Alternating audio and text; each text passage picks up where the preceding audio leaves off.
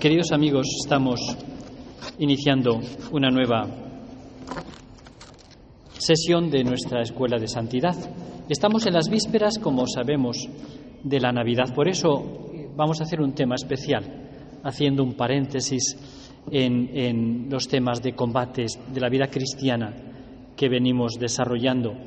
Un tema especial para pre precisamente prepararnos para la Navidad, ojalá estas ideas y, esta materia nos pueda poner en sintonía con la Iglesia, con lo que la Iglesia quiere, para que nosotros nos acerquemos a este misterio entrañable y admirable de la Navidad. Es el, es el misterio más fundamental. Después del misterio de la Santísima Trinidad, el misterio de que Dios se haga uno de nosotros sin dejar de ser Dios es algo tan desconcertante y de unas consecuencias tan impresionantes para nosotros que nosotros no lo podemos de ninguna manera calibrar en su justa medida.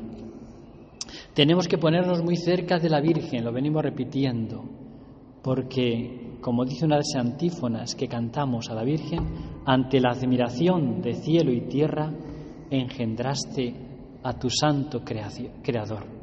Ante la admiración del cielo y de la tierra, la Virgen, por designio misterioso eh, de Dios, fue la Madre de Dios. El que había creado todas las cosas quiso ser, en cuanto hombre, nacido de una mujer. A partir del 17 de diciembre empieza la intensa cuenta atrás hacia el nacimiento de Jesús. La mirada de la Iglesia y de la liturgia se centra totalmente en María, en la Virgen que lleva al niño dentro de su seno y que está a punto de nacer de ella. Los deliciosos misterios previos al nacimiento que el Evangelio nos revela nos serán propuestos en las celebraciones litúrgicas para que los vayamos considerando y los contemplemos detenidamente. En María se cifran casi todos, el anuncio del ángel, la visitación a su prima, la alabanza divina del Magnificat, el nacimiento del precursor, el viaje a Belén pidiendo posada, la expectación del parto. Es evidente que por todo ello la Madre Virgen y la Virgen Madre no puede sino ser el arquetipo divino del Adviento, la doncella que por su humildad y su pureza enamoró al mismo Dios. La Virgen de la escucha atenta, la Virgen del sí, la Virgen del hágase de la fidelidad. En estos días tiene todo el cielo dentro de ella. Es un poema de amor, increíble y delicioso a la vez, un misterio de maternidad divina, de su concepción inmaculada. María es la mujer totalmente dócil a, a, las acciones del Espíritu Santo, mujer del silencio, pero también de la escucha, mujer de la esperanza y del abandono. El amor de Dios se revela en ella de manera maravillosa.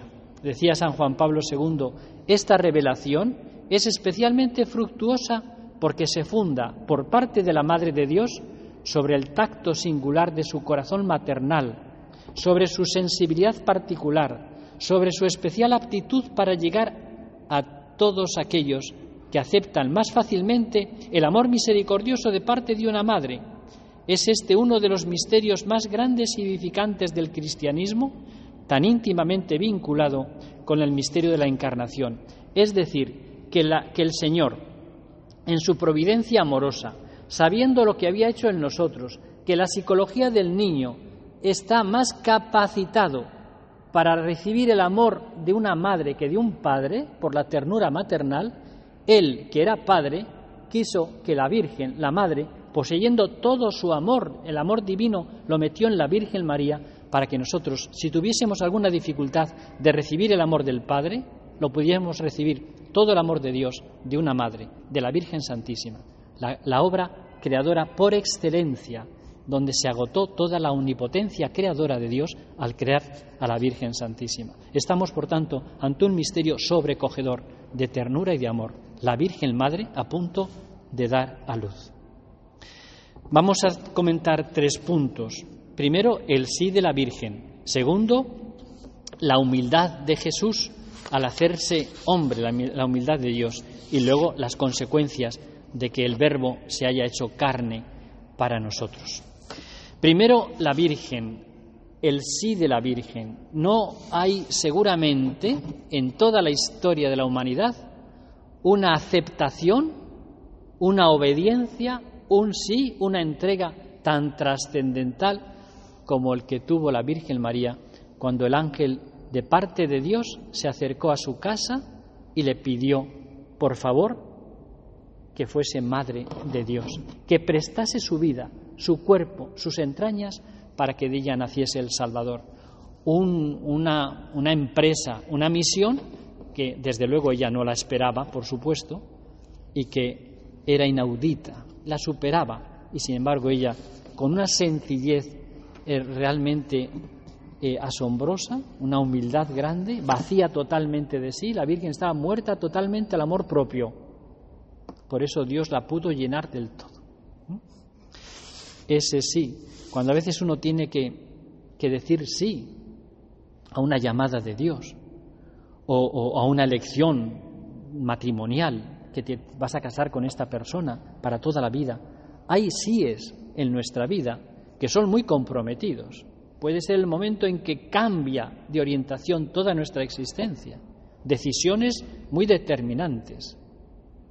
¿Qué son esas decisiones en comparación con la que la Virgen tuvo que hacer cuando el cielo entero le presentó esta opción, esta misión a la que ella tenía que responder libremente? La Virgen esperó con inefable amor de madre. Así resume la liturgia toda la realidad que vive estos días. Miremosla despacio, contemplemos su figura y su alma antes, durante y después de la visita del ángel. Quedémonos extasiados, conmovidos, enamorados.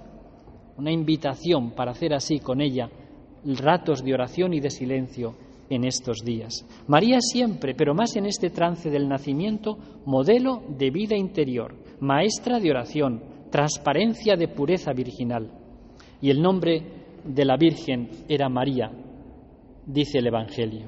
Dios te salve, llena de gracia, el Señor está contigo, bendita entre todas las mujeres, porque de tu vientre virginal va a nacer Dios. San Bernardo, en una de, de sus homilías más conocidas e impresionantes sobre las excelencias de la Virgen Madre, comenta de manera sublime la escena de la Anunciación y cómo el mundo entero está pendiente de este sí único y trascendental. Se la leo. Oíste, dice el santo, como dirigiéndose a la Virgen María, oíste, Virgen, que concebirás y darás a luz a un hijo, oíste que no será por obra de varón, sino por obra del Espíritu Santo. Mira que el ángel aguarda tu respuesta, porque ya es tiempo que se vuelva al Señor que la envió también nosotros, los condenados infelizmente a muerte por la divina sentencia, esperamos, Señora, esta palabra de misericordia. Se pone entre tus manos el precio de nuestra salvación. Enseguida seremos librados y conscientes. Por la palabra eterna de Dios fuimos todos creados y a pesar de eso morimos, mas por tu breve respuesta seremos ahora restablecidos para ser llamados de nuevo a la vida. Esto te suplica, oh piadosa Virgen, el triste Adán, desterrado del paraíso con toda su miserable posteridad. Esto te suplica Abraham, esto David, con todos los santos antecesores tuyos que están detenidos en la región de la sombra de la muerte. Esto mismo te pide el mundo todo, postrado ahora a tus pies. Una plegaria preciosa, ¿no? Con qué sentimientos tan intensos y tan, tan realistas, ¿no? Qué verdad tan grande. Y sigue el santo. Y no sin motivo aguarda con ansia tu respuesta, el mundo, tus antecesores, porque de tu palabra depende el consuelo de los miserables, la redención de los cautivos, la libertad de los, de los condenados, la salvación finalmente de todos los hijos de Adán, de todo tu linaje. Da pronto tu respuesta, le urge el santo a la Virgen. Da pronto tu respuesta. Responde presto al ángel, o por mejor decir, al Señor, por medio del ángel. Responde una palabra y recibe al que es la palabra, pronuncia tu palabra y concibe la divina, emite una palabra fugaz y acoge en tu seno a la palabra eterna. ¿Por qué tardas, madre? ¿Qué recelas?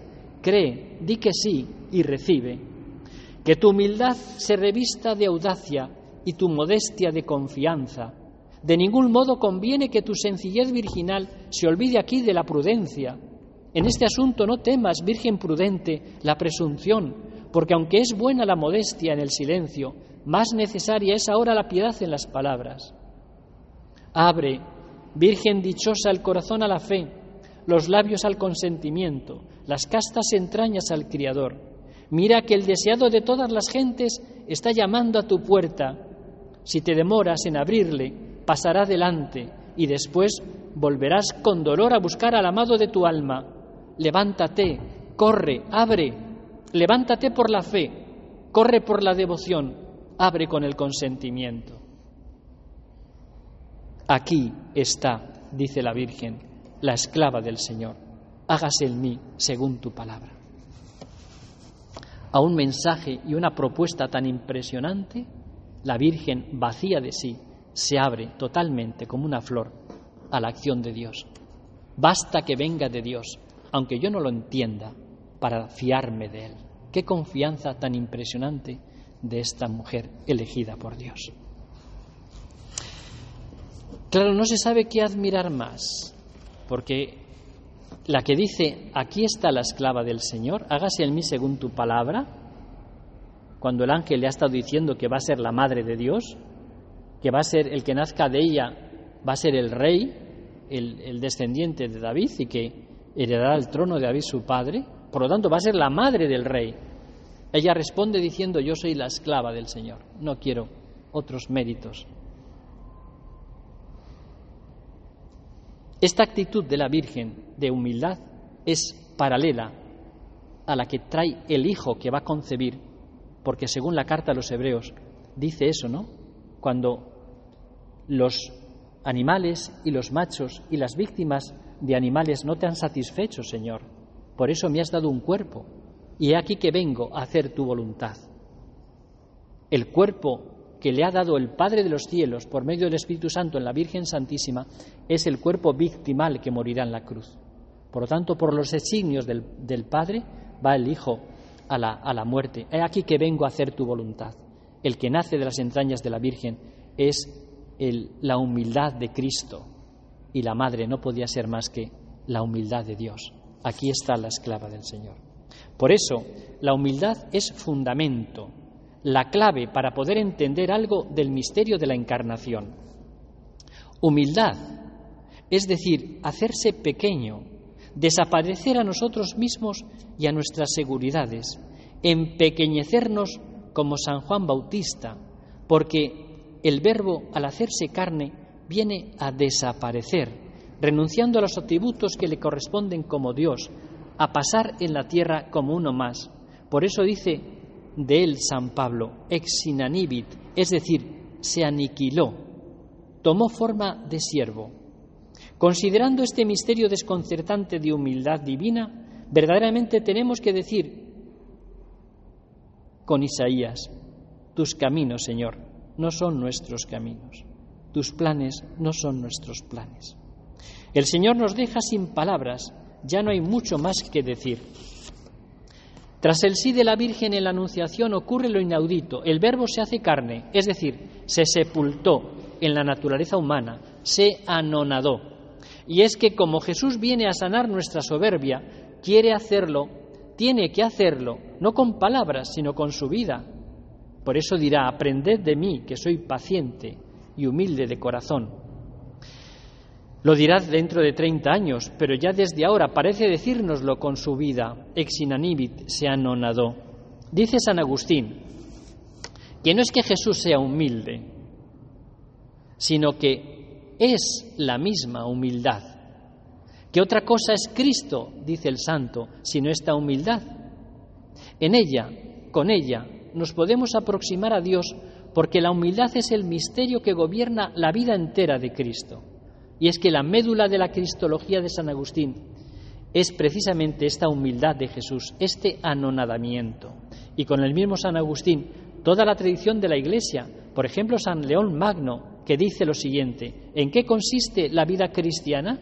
En imitar a aquel que se abrazó desde el instante de su encarnación hasta la cruz, con aquella humildad voluntaria, y se abrazó con todas sus fuerzas a ella.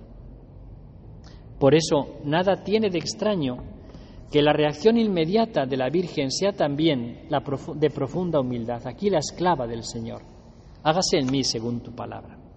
Y dice también San Luis Griñón de Montfort, la teología de San Luis Griñón de Montfort es también eh, en este sentido, propone la humildad de la encarnación como más grande incluso que el misterio de la cruz, porque el misterio de la cruz viene a ser una consecuencia de lo que ocurre en la encarnación.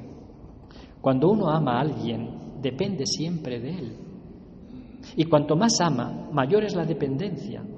Y finalmente, si uno ama perfectamente, depende totalmente. Esa dependencia total de un ser no es después de todo lo que llamamos esclavitud. He aquí la esclava del Señor. La Virgen depende, se hace esclava de Dios, pero es que antes Dios se ha hecho esclavo, podríamos decir, de ella, en cuanto que se somete a una criatura, que es la Madre de Dios, extraordinaria, pero después de todo una criatura. Yendo hasta el extremo del amor, no tomó Dios la condición de esclavo y Jesús no se encontró a sí mismo de rodillas ante sus apóstoles para lavarles los pies. Pero esta dependencia total, esta esclavitud por ser amor, es la libertad suprema. Una vez más, el amor derriba y consagra y convierte la esclavitud de amor en experiencia de libertad suprema.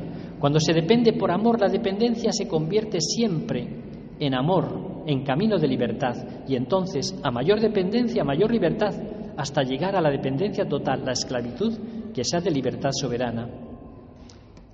Esto es así, por eso Jesucristo podemos entender que Cristo esté continuamente pendiente de obedecer al Padre.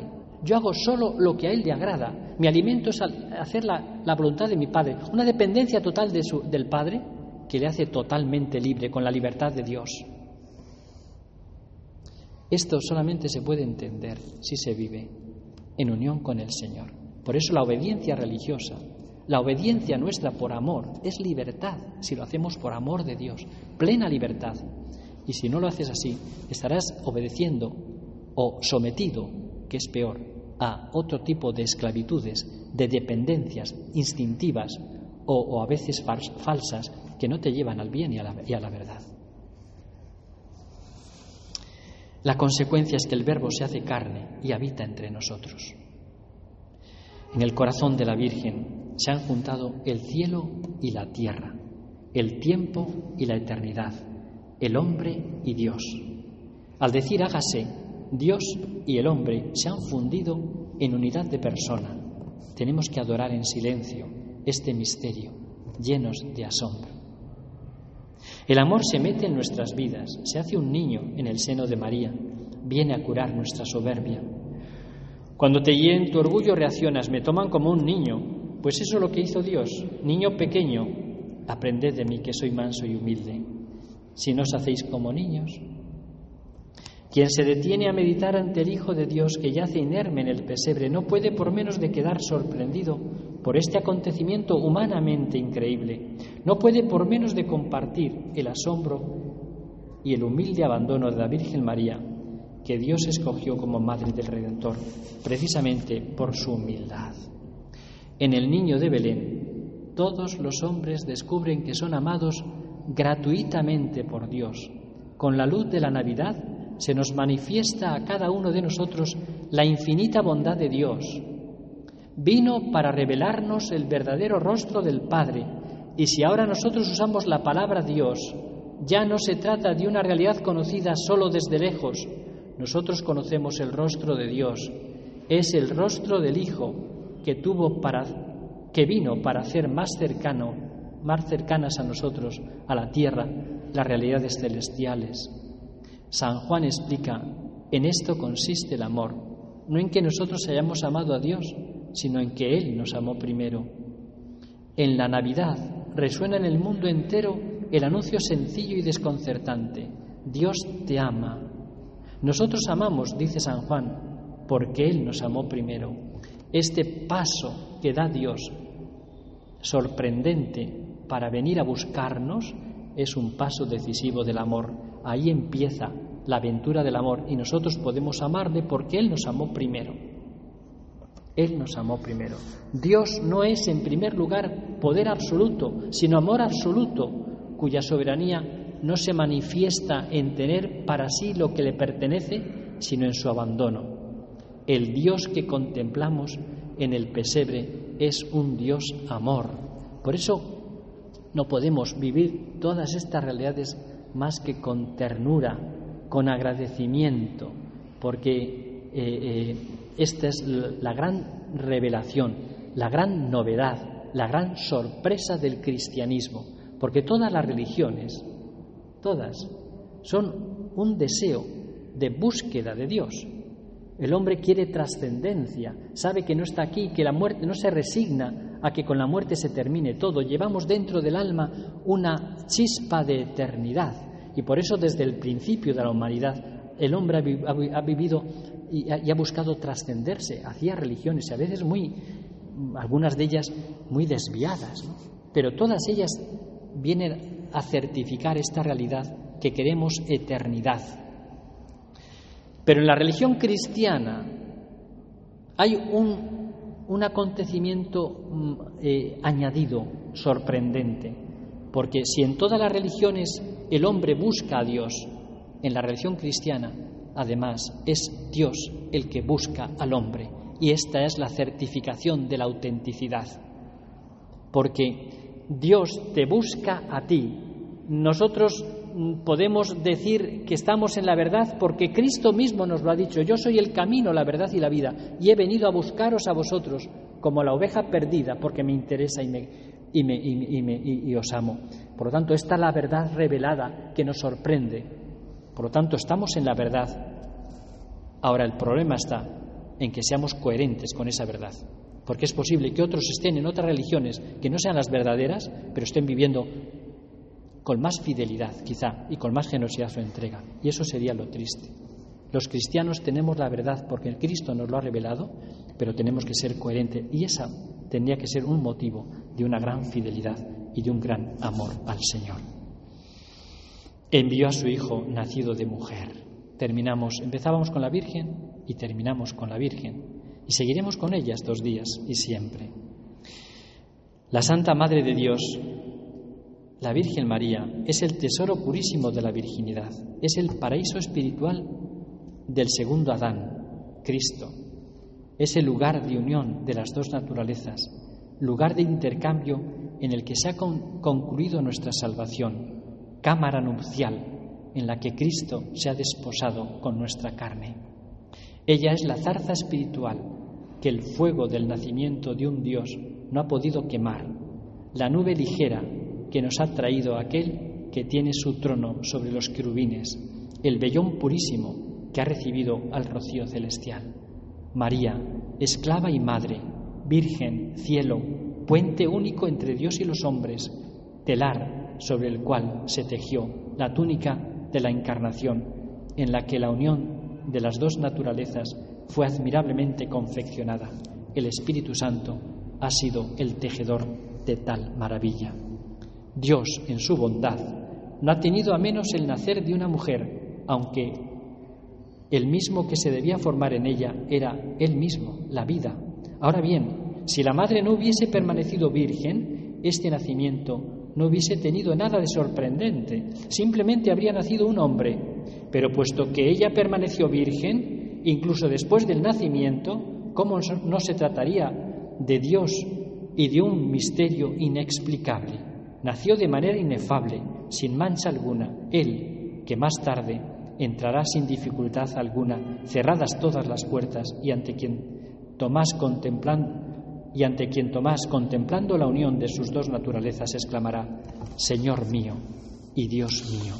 Misterios inefables, inefables, que hay que entrar con ellos con delicadeza, desde el silencio de Dios, desde el amor y de la gracia porque con criterios humanos esto no se entiende. Por eso, con razón, dijo el Señor, no echéis a los perros y a los cerdos las perlas. Hay perlas que hay que valorarlas y vivirlas desde una vida limpia, pura, deseos grandes de amar a Dios. La Navidad nos invita a esa vida de pureza y de grandeza. Estas palabras de los santos, San Proclo de Constantinopla, pero podríamos citar a otros muchos, son palabras adorantes de Dios y admiradas por las grandezas que Dios hizo en la Virgen y por los prodigios de su misericordia y de sus misterios para con nosotros. Vamos entonces ahora a seguir adorando en este rato con estos sentimientos al Señor en la Eucaristía.